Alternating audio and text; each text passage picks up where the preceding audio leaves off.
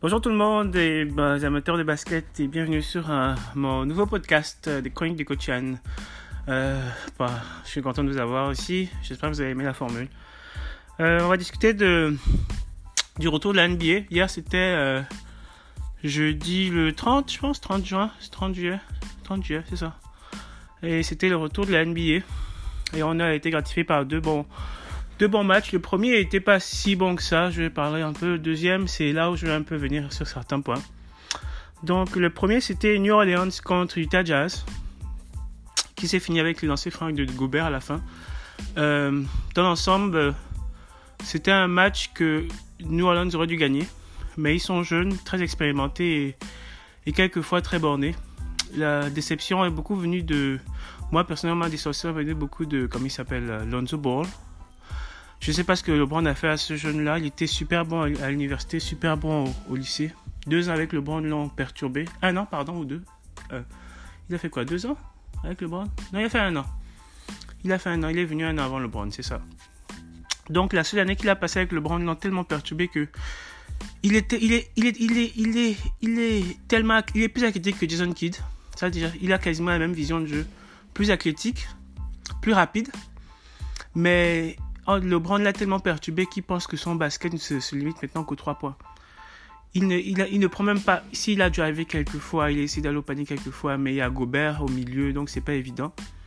Mais son basket se limite à attendre dans un coin, à faire du catch and shoot, alors qu'il ne sait pas shooter. C'est pas ça son jeu. C'est ce genre de joueur qui est, gâché très tôt parce qu'il ne sait pas, il, n'arrive pas à trouver son identité, il n'arrive pas à reprendre l'identité qui a fait, qui ont fait de lui le numéro 2 de la draft il y a trois ans seulement. Et c'est vraiment dommage parce que pour moi, c'était une des réminiscences du Jason Kidd.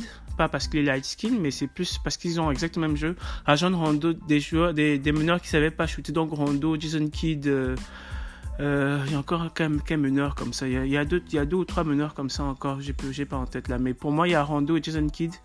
C'est, les deux noms qui me reviennent en tête des excellents meneurs de jeux qui savaient pas shooter. Et il est dans cette veine là. Il est plus grand que les deux, plus athlétique que les deux. Et, il s'en sort pas parce que LeBron l'a tué. Mentalement, LeBron l'a tué. En faire, faire de lui un shooter à 3 points, c'est pas ça son jeu. C'est un gars qui ouvre. Il faut aussi dire que l'absence de Zion y est pour beaucoup. La, Zion n'a pas beaucoup joué hier, il a peut-être joué 10 minutes et ça se voyait qu'il n'était pas dedans. Donc euh, c'est sûr que s'il joue avec Zion, ça va être beaucoup plus facile pour lui parce que c'est quelqu'un qui défère beaucoup aux autres pour, pour scorer. Lui, il n'aime pas scorer du tout. Jason Kidd justement. Et, euh, mais Zion n'était pas dans son plat. Alors on, a fait, on en a fait beaucoup pour Zion, mais j'ai pas compris. J'ai pas compris ce qui s'est passé hier. Euh, euh, les grands problèmes, ben, Utah d'abord, on va donner le crédit où il est dû. Utah a tellement bien joué, a bien joué son jeu. Ils ont, ils ont beaucoup exploité le pick and roll parce que New Orleans n'arrive vraiment, n'arrivait vraiment pas à défendre le pick and roll. C'était même affligeant à regarder. À la fin, tellement c'était ridicule de défendre ce pick and roll comme ça à ce niveau de la, à ce niveau NBA là. On va dire qu'on va mettre ça sur le fait qu'ils ont fait 4 mois sans jouer, mais même à ça, c'était quand même un peu ridicule de défendre. Même on ne défend pas des pick and roll à ce niveau de la compétition comme ça. C'est même pas drôle. Donovan Michel s'est amusé presque avec ça hier. Donc je pense que euh, Alvin Gentry va, essayer de revoir le, va essayer de revoir ça parce que c'était affreux. Les côtés positifs de Utah, c'est vraiment leur offensive. Ils sont, tu sens que c'est une équipe rodée déjà. Bien qu'ils n'avaient pas Bogdanovic qui est blessé, j'espère qu'ils vont l'avoir parce qu'ils vont avoir besoin de Bogdanovic. Euh, pour les playoffs parce que c'est vrai que celui qui vient de Cleveland, là, qui était à Clarkson, qui était à, aux Lakers, il est bon, mais il ne peut pas aller, il peut pas, c'est pas un joueur de playoff, c'est pas un joueur de playoff Clarkson. Alors que Bogdanovic, oui. Bogdanovic a prouvé quand il était aux Pacers, il a prouvé quand il était à Brooklyn. Donc, c'est un joueur qui vont, ils vont avoir besoin de lui. J'espère qu'il va pouvoir revenir. Mais c'est, allez voir jouer hier, c'est une équipe qui va faire, qui va, qui fait vraiment peur, euh, Utah qui peut, qui peut causer beaucoup de problèmes à une équipe comme les Lakers à cause de Gobert, parce que Gobert, il peut facilement fermer euh, AD. Mais là, le problème du Utah, ça va encore être Houston. Avec le small ball, ils vont éliminer Gobert. Et une fois qu'on élimine Gobert de l'équation, c'est fini pour, pour Utah. Euh, un point positif pour New Orleans, quand même, je vais parler de, de quelqu'un qu'on ne, parle, ne parle pas beaucoup de lui et qui apporte beaucoup au groupe, euh, c'est Jackson Hayes Jackson Hayes qui fait du, de l'excellent boulot. J'ai jamais vu un, pivot aussi mobile depuis euh, Tyson Chandler. C'est vraiment, il est très rapide pour sa taille, avec beaucoup d'énergie. Ça fait, euh, ça, il me rappelle presque Kenyon Martin. Euh, il est vraiment bon et c'est dommage pour lui qu'il soit obligé de commencer parce que le fait que Zan dise qu'il commence sa saison a un peu fait qu'on le mette un peu au bord, mais je pense qu'avec le corps, avec ce corps-là de Brandon Ingram, euh, s'ils gardent le même corps, en fait, s'ils gardent le même corps, le même groupe de jeunes là et qu'ils les développent, ils vont aller loin dans 2-3 ans, euh, New Orleans. Vraiment, ils vont aller dans 2-3 ans. Euh, à propos de groupe de jeunes, le dernier mot sera peut-être pour Brandon Ingram. Brandon Ingram, oui, il a été All-Star cette année, d'être Most Improved Player cette année, mais il est, en train de partir dans une pente Kobe. Kobe, je prends le ballon, je shoot, je prends le ballon, je shoot là qui est, pas très bonne pour le groupe, je pense. Même si c'est vrai que c'est le All-Star et qu'il il les met les paniers, il shoot bien. On peut pas dire, mais euh, s'il continue sur la vague, euh, je suis Kobe, je fais ce que je veux sur le terrain, je pense que d'ici 2-3 ans, il va être parti ou il va être frustré juste de perte. Parce qu'ils peuvent pas gagner avec cette façon de jouer là. C'est en partie à cause de lui qu'ils ont perdu. Et puis, en partie à cause de lui qu'ils ont perdu, justement à cause de son. C'est Kubrick. Et puis euh, Lonzo et ses trois points. Lonzo, je suis vraiment déçu parce que c'est un joueur euh, que je voyais vraiment loin là. Vraiment, c'était mon Jason Kidd. Le next, la next, c'est l'incarnation de Jason Kidd. Mais malheureusement, ça, c'est, il, est en train de, il est en train de prendre la mauvaise pente. Et ça, c'est la faute de LeBron. Mais en tout cas, on va passer ça. Parce qu'on va parler du deuxième match. Le match que tout le monde euh, a, qui a enflammé les réseaux sociaux. Donc, le match le match euh, Lakers contre euh, Clippers avec évidemment Seigneur LeBron James. Mais donc, avant de parler de ce match, je vais d'abord raconter une. Je vais d'abord faire une anecdote. Je veux dire, j'ai vu dans une étude que quand vous allez dans une entrevue, quand vous cherchez pour une poste, par exemple, une entrevue, généralement les recruteurs prennent toujours celui qui vient vers la fin. C'est-à-dire que si vous avez 10 personnes qui vont à une entrevue, la personne qu'on va prendre a 80%, je pense, 75% de chances d'être dans les trois derniers qu'on a vus.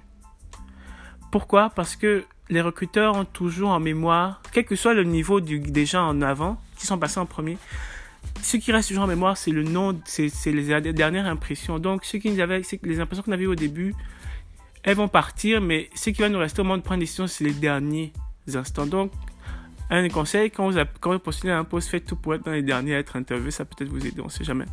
Tout ça, c'est pour dire que hier, le match en tant que tel, oui, les Lakers sont gagnés, mais on ne parle que de LeBron.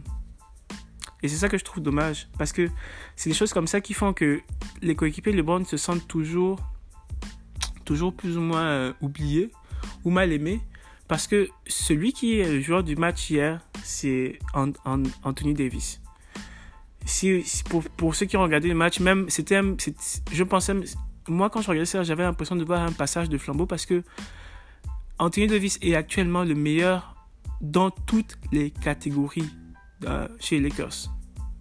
C'est le meilleur marqueur, c'est le meilleur rebondeur, c'est le meilleur aux assists. Donc, à, à ce moment-là, ça va être compliqué de revoir, mais je pense qu'ils l'ont dit hier, c'est ça, qu'il il dominait les trois catégories majeures actuellement. Mais à ce moment-là, pour LeBron, même s'ils arrivent en finale, ça va être difficile pour LeBron d'accepter que ce soit quelqu'un d'autre qui soit MVP. Ça va être difficile pour LeBron, mais ça va être difficile pour ses fans aussi. Donc, j'imagine déjà qu'il va avoir une espèce de. de S'il gagne encore, ça c'est encore autre chose. Ça va, ça va être une espèce de conspiracy là où on va donner le titre le MVP à LeBron alors qu'il le mérite pas, un peu comme KD et. Un peu comme ce qui s'est passé avec KD et, et Curry à la dernière finale contre les Cavs. Bon, mais tout l'exemple du, du l'emploi et tout ça, c'est parce que oui, LeBron a eu, a eu les deux dernières actions du match. Il a marqué le 3 points, il a fait les deux stops défensifs de la fin. Mais le match est resté dedans à cause de, de Anthony Davis. Et ça, c'est dommage que les réseaux sociaux oublient ça parce que maintenant, on parle de ça comme si c'était LeBron qui avait fait le match. Comme si c'était LeBron qui avait fait le match. Mais c'est pas LeBron qui a fait le match. C'est Anthony Davis qui les a gardés dans le match. Anthony Davis et, comment il s'appelle euh, L'autre là. Ah, KCP. Quadel Pop Junior qui a vraiment bien joué. Et Caruso. Caruso qui était décisif aussi à la fin. Mais euh, évidemment, c'est la gloire à LeBron. La gloire toujours à LeBron. C'est le, mantra de la NBA. Gloire à LeBron pour qu'on prospère. En tout cas, c'était un beau match. Euh, ça, prouve que les, les, Clippers, les Clippers n'auront pas de problème à battre les Lakers. Je suis presque sûr maintenant, ça va être un 5-1. Un, pardon, un, 4-2 ou un 5-1, un 4-1 ou un 4-2, c'est ça en playoff. Quand ils vont se rencontrer, parce que c'est sûr qu'ils vont se rencontrer, je pense. Donc, euh, parce que là, il manquait Lou Williams, c'est mon 13 Lou Williams, c'est mon 13 c'est 22 points de moyenne par match. 22 points de moyenne par match pour les Clippers qui manquaient sur ce match-là. Et ça, c'est quand ça, c'est dans leur Ça, c'est moyenne, là. Donc, il y a des fois où il y a un qui explose, l'autre qui explose même pas. Donc, 22 points de moyenne n'étaient pas là. Ils ont gagné par 2 points. Donc, ça veut dire que, logiquement, et en plus, montrer défensivement, montrer est l'un de ceux qui peut faire, peut match up vraiment contre Davis parce que Davis s'est amusé hier. Parce qu'il y avait personne qui pouvait match up contre lui hier. Le seul qui peut match up vraiment physiquement contre lui, euh, en taille et en puissance, c'est Montrez Harrell. Donc, quand ça arrive au playoff, ce sera une autre histoire. Donc, les gens qui sont contents, oui, c'est bien, ils ont gagné. Ça fait 2-2. De toute façon, il n'y a pas d'avantage euh, parce qu'ils vont jouer tous dans la bulle. Il n'y a pas de terrain, il n'y a pas de jouer domicile, jouer à l'extérieur. Donc, ça va rien changer. Ça va être, euh, ça va être au moment des playoffs, ça va être un match dans la bulle comme tout le monde. Donc, ça va pas être une grosse différence. Maintenant, euh, pour l'aspect politique de la chose, euh, euh, c'est-à-dire qu'il y a des choses, c'est pas, je sais pas si les gens remarquent. Moi, je suis pas très, j'aime pas quand il y a la politique qui se met à choses là parce que la NBA a déjà montré que c'est la politique n'intéresse pas, c'est l'argent qui l'intéresse. Donc, quand j'aime pas, j'aime pas la fausse hypocrisie là. Donc, quand on fait semblant de faire les Black Lives Matter, regardez, Colin Kaepernick qui a mis son genou au sol, ça fait près de 5 ans de ça. La NBA n'a jamais fait ça. C'est pas maintenant qu'ils vont maintenant nous faire le coup de on, met tous nos genoux au sol pour le, pour le national anthem là. C'est vieux là, c'est vieux. C'est pas comme si Colin Kaepernick l'a fait l'année dernière. C'était vieux ça là. Ils ont jamais osé le faire. Et maintenant tout d'un coup, comme c'est à la mode, il faut qu'ils le fassent tous, les coachs et machin. S'il vous plaît, arrêtez. C'est vraiment, c'était, c'était, c'est pas que c'est pas que le message est pas bon c'est le messager qui est mauvais. Des fois, il y a des messagers qu'il ne faut pas prendre. Le message est bon, le Black Lives Matter, égalité, blabla, tout le truc là, je peux prendre ça. Mais que ce soit NBA qui se fasse le porte-voix de ces choses-là, c'est après ce qu'on a vu avec ce qui s'est passé avec Hong Kong, c'est vraiment l'hôpital qui se fout de la charité. Donc NBA se, que, qui, se, qui se limite à jouer au basket, on va s'arrêter là. Parce que même l'autre, euh, la superstar LeBron, comme il veut montrer qu'il est encore, euh, il est meilleur que les autres, il a, il a décidé de ne rien mettre sur son, mais sur son maillot parce qu'on ne lui a pas autorisé à mettre ce qu'il voulait mettre. On se demande même ce qu'il voulait mettre. Évidemment, il voulait encore faire parler lui. Toujours la recherche d'attention. Toujours la recherche d'attention, LeBron. En tout cas, euh, sur cet aspect politique-là, c'est, en tout cas, je, je pense que c'est du, c'était une perte de temps, là, pour moi, en tout cas, de regarder ça. Je me suis dit, oh, waouh, Colin Kaepernick l'a fait il y a plus de 5 ans. Personne n'a osé le faire avant parce qu'ils allaient se faire euh, reprimander. Là, vraiment, là, comme c'est la mode, il faut qu'ils le fassent aussi, évidemment. Donc, moi, les gens qui suivent juste pour la mode, pour être paraître bien, je déteste ça. Je préfère les gens qui sont authentiques. Là, il y a Carrie qui a donné son salaire aux filles, qui a donné 1 million, je pense 1 million aux filles, ouais, WNBA pour les filles, parce qu'il y a des. Vous voyez, un WNBA, des filles qui ont de ne pas jouer pour montrer leur revendication sociale. Ce que les gars n'ont pas fait. Carrie a essayé de dire ne faisons pas. On l'a, on monté en diable. il a donné 1,5 million aux filles qui ont décidé de ne pas jouer. Personne ne parle de ça. Maintenant, moi je vous dis, essayez de vous reculer un peu 3 secondes. Reculez, juste reculer 3 secondes. Et puis demandez-vous, qu'est-ce que ça aurait été si le Brown avait donné 1,5 million aux, femmes qui ne jouent pas en WNBA pour les recommandations sociales maintenant. Imaginez ce que ça aurait fait dans les médias. Imaginez ce que ça aurait fait sur les réseaux sociaux. On aurait tout entendu, GOAT, machin. On aurait tout entendu. Mais tu vois, là, c'est Carrie. Personne n'en parle. Personne n'en parle. Et c'est là toute l'hypocrisie de la NBA. C'est là toute l'hypocrisie de la NBA au niveau politique.